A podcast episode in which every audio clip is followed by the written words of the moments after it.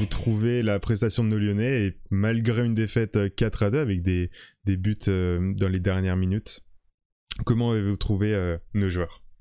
Taken, si tu veux commencer peut-être Alors, ce soir c'est très compliqué pour, pour l'OL. Très compliqué parce qu'il y a une première mi-temps qui est vraiment vraiment pas bonne et qui est à sens unique. C'était 100% pour le PSG, ça a été très décevant. On a vu une certaine apathie aussi des joueurs lyonnais qui, moi, m'a plutôt mis en rage. Ça a été un poil mieux, mais vraiment un poil sur la seconde mi-temps. Mais ce soir, c'est vraiment un match très décevant et il y a beaucoup d'amertume ce soir. Ouais, exactement. Et Ferrandinho, je sais que tu as. Tu, n'as pas trop apprécié la, prestation, forcément, une, défaite et encore, et encore, moi, quand le, Paris a mis le, quatrième but, je pensais plus que ça allait se prolonger en limite Madinta. Mais qu'est-ce que c'est ton ressenti sur, sur ce jeu bah, ressenti déjà, je pense que je vais rebondir sur ce que vient de dire Taken. T'as dit 100% PSG, moi j'aurais plutôt dit 0% Lyon. Ça marche aussi. C'est-à-dire que là, comme on l'a dit la semaine dernière, on était parti sur un sprint de 10 matchs, 10 matchs, 10 finales, comme disaient les supporters qui étaient présents au centre d'entraînement il y a une dizaine de jours. Mmh, les Bad qui avaient posé une, une banderole hein, voilà. aussi d'entraînement la, première finale, on joue contre Reims, on perd pendant 85 minutes, on finit par égaliser, on a joué 25 minutes. Ce match-là, bah, on a joué 25 minutes aussi, sauf qu'en face, c'est pas Reims. En face, c'est le PSG. T'as du Mbappé, t'as du Keane, t'as du Verratti, t'as du Navas dans les buts aussi, même si Rajkovic, côté Reims, avait fait aussi un, excellent match la semaine dernière, mais on peut pas se permettre. On peut pas se permettre de venir et de, sans motivation, de venir sans envie, de venir sans course? Combien de joueurs ont fait des courses en première mi-temps? Combien? À part Cacré, à part Paqueta, Memphis quelquefois, franchement, on peut pas gagner un match avec trois joueurs qui courent sur le terrain? C'est pas possible. Anto essaye de faire quelques arrêts au début, il les fait très bien d'ailleurs, mais au bout d'un moment, il se prend des vagues d'occasions franches parisiennes parce qu'on, je sais pas, on défend pas sur les côtés. on parlera plus, plus amplement, je pense, des situations sur les côtés, mais catastrophique, quoi. On s'est pris des vagues sur les côtés. Bah, au bout d'un moment, on se prend des buts. Voilà. Et on arrive à 4-0 à l'heure de jeu. C'est franchement très mérité.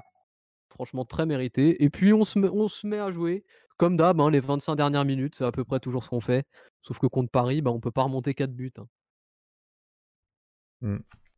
Je, suis plutôt d'accord avec toi sur euh, l'alignement de, nos latéraux d'un point de vue défensif et même en vrai euh, dans l'axe parce que quand tu as un, Kylian Mbappé qui prend de vitesse un Marcelo et Denayer ça commence avec 50 euh, cm et ça finit avec 4 mètres d'écart. C'est c'est vraiment la différence entre le joueur de très très haut niveau qui est Kylian Mbappé et puis et puis le reste du monde Alors dans le chat, qu'est-ce que, vous nous dites? Euh, Melsen qui dit à part peut-être le 5-0 dans le derby, jamais Lyon n'a joué 98 minutes cette saison.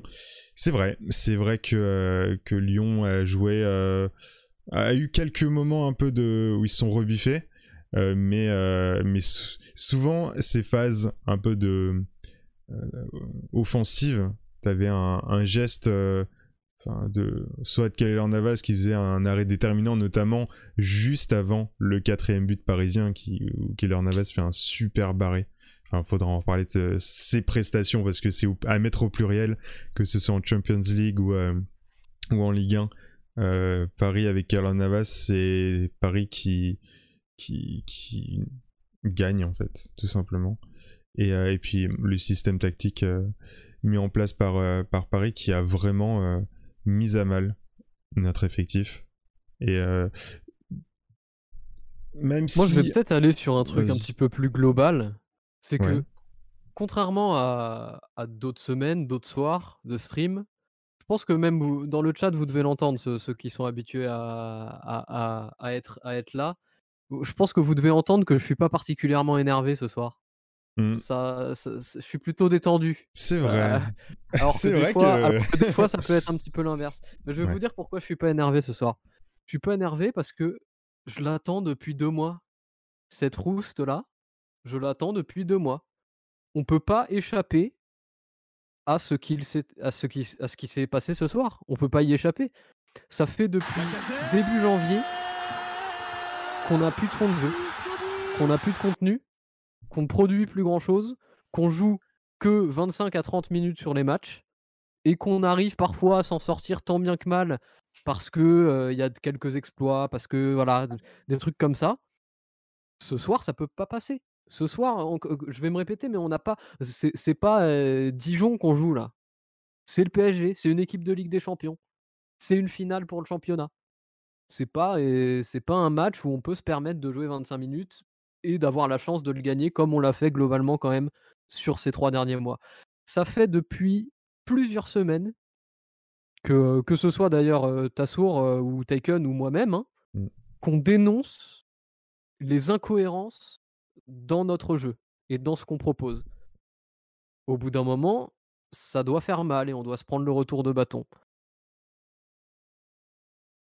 Et euh, en plus, c'est vraiment début de seconde période qu'on se prend euh, coup sur coup les, les buts. hein. Un à Ouais, la ça casse la 46e dynamique. du coup, et le deuxième à la 51e. Tu sais, quand- t'es à la mi-temps, euh, pendant toute, le- pendant toute la, la pause, il y a tout le monde qui rabâche. Bon, 2-0, c'est remontable, on l'a déjà fait, on peut le faire. Quand 5 minutes plus tard, vous êtes à C'est le 4-0, 3-0.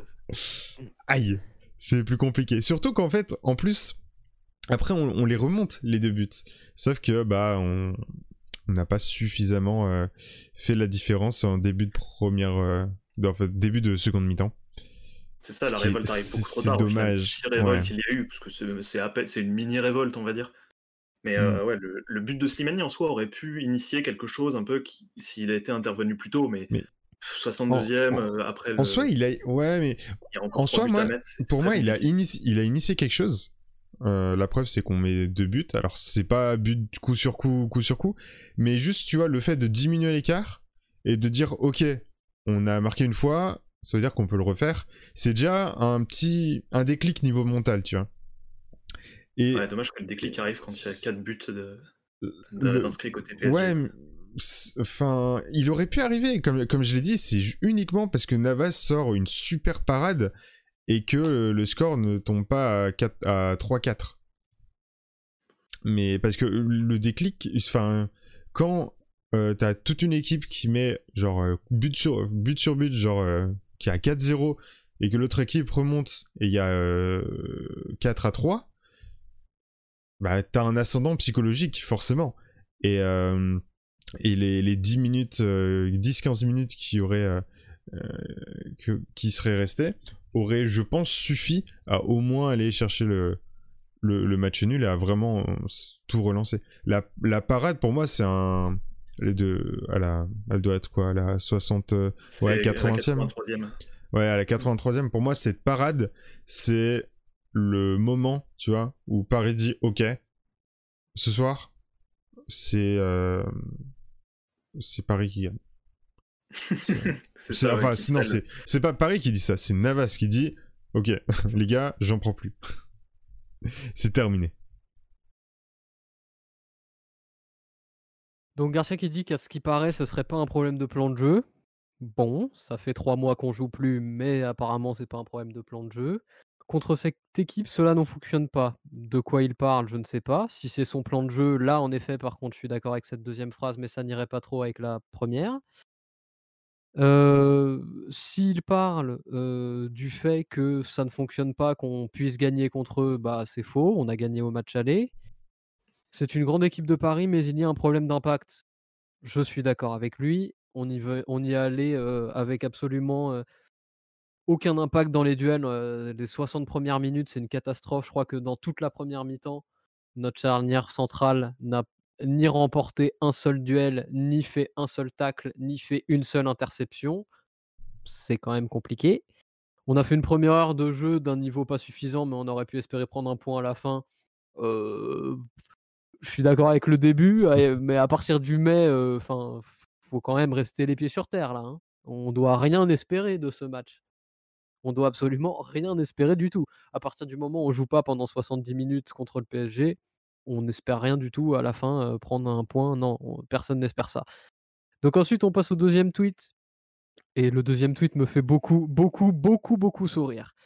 Si on joue haut, on s'expose derrière. On ne peut pas reproduire le schéma de l'aller car ils n'avaient pas la même équipe. C'est pas un problème d'organisation. Si, tout ce qu'il dit là est faux. C'est-à-dire que pendant ce match, on n'a pas joué la possession, on a attendu, exactement comme on l'a fait au match aller, ça avait fonctionné. On n'a pas joué le terrain, on attendait derrière. Comme j'ai dit, aucun duel, aucun pressing, rien du tout. Et malgré tout ça, donc on jouait ni la possession ni le pressing. Pourtant, on arrivait quand même l'exploit, parce que combiner les deux choses, c'est exceptionnel. On arrivait à se faire contrer. C'est-à-dire qu'on se prend des buts sur des contres, alors que ni on joue le terrain, ni on joue la possession. On joue l'attente derrière en première mi-temps. Et on arrive à se faire contrer et à prendre des buts sur ça. C'est quand même fantastique. C'est. C'est le, le- plus grand paradoxe de ce match, et c'est ça. Et ça démontre à quel point, à quel point on a été fébrile, fébrile dans les duels en première mi-temps en particulier. Et donc évidemment, c'est un problème d'organisation. Je pense que je pense tout simplement qu'il n'y avait pas de plan de jeu ce soir. Je pense vraiment qu'il y avait absolument rien, mais qu'on n'a rien fait à l'entraînement. Moi, je parlais il y a 9 jours, j'ai dit que le 4-3-3 était cramé et qu'il fallait absolument qu'on mette à profit ces 9 jours pour changer quelque chose, faire un plan tactique cohérent et arriver ce soir avec quelque chose de solide et d'un minimum compétitif. Quitte à ce qu'on s'en prenne 4 parce que euh, on n'était pas complètement prêt ou quoi. Mais là, on s'en est pris 4 parce qu'on n'avait rien de prévu. Donc, entre la première solution et la seconde, moi, je préfère la première. Bah, une des embellies euh, du soir côté lyonnais, c'était Cacré. Une stat rapidement sur, euh, sur Cacré, qui va Mhm. corroborer un peu ce qu'on a tous vu ce soir euh, au, au visuel. Cacré, en termes de courage et de- et d'intensité dans le, le pressing et dans les courses et même dans les duels euh, au sol contre les Parisiens, c'est 13 duels sur 17 remportés. Genre la stat est juste astronomique. Ça prouve bien que c'est un des seuls vraiment qui allait au contact déjà qui avait des duels. Et, Parce que et 17, comparé à, à un Mendes, Paqueta ou voire Ah, même à des entrants Ah bah c'est c'est beaucoup plus que tout, tout le monde. Déjà rien qu'en termes de nombre de duels disputés, tu vois, c'est-à-dire genre, euh, le duel c'est je me suis présenté face à un joueur. Mendes c'est euh, c'est 6 duels, Paqueta c'est 14 je crois, Cacré c'est 17. C'est le plus gros nombre de duels euh, euh, côté lyonnais, et surtout ça s'est vu. Cacré dès qu'il avait pas le ballon, tu le voyais, il était aimanté par, le, par la balle et il allait récupérer à chaque fois, il allait presser le porteur. Et c'est souvent en plus qu'il remportait euh, son duel, en, souvent en faisant un tacle debout. Je- il a un peu cette technique euh, que, où je dis tout le temps que c'est qu'elle est similaire un peu à, celle de Kanté. Mm. Pour récupérer le ballon debout, vous savez, avec un tacle un peu. euh, un peu je, je sais même pas, trouve vraiment comment le. Ouais, c'est il, met, il la bonne pichenette avec la bloqué. Voilà, Ouais, c'est ça, c'est un peu, il, il sait quand est-ce qu'il faut euh, placer son pied pour justement intercepter le ballon et, et- et récupérer. Et ça, c'est vraiment sa marque de fabrique.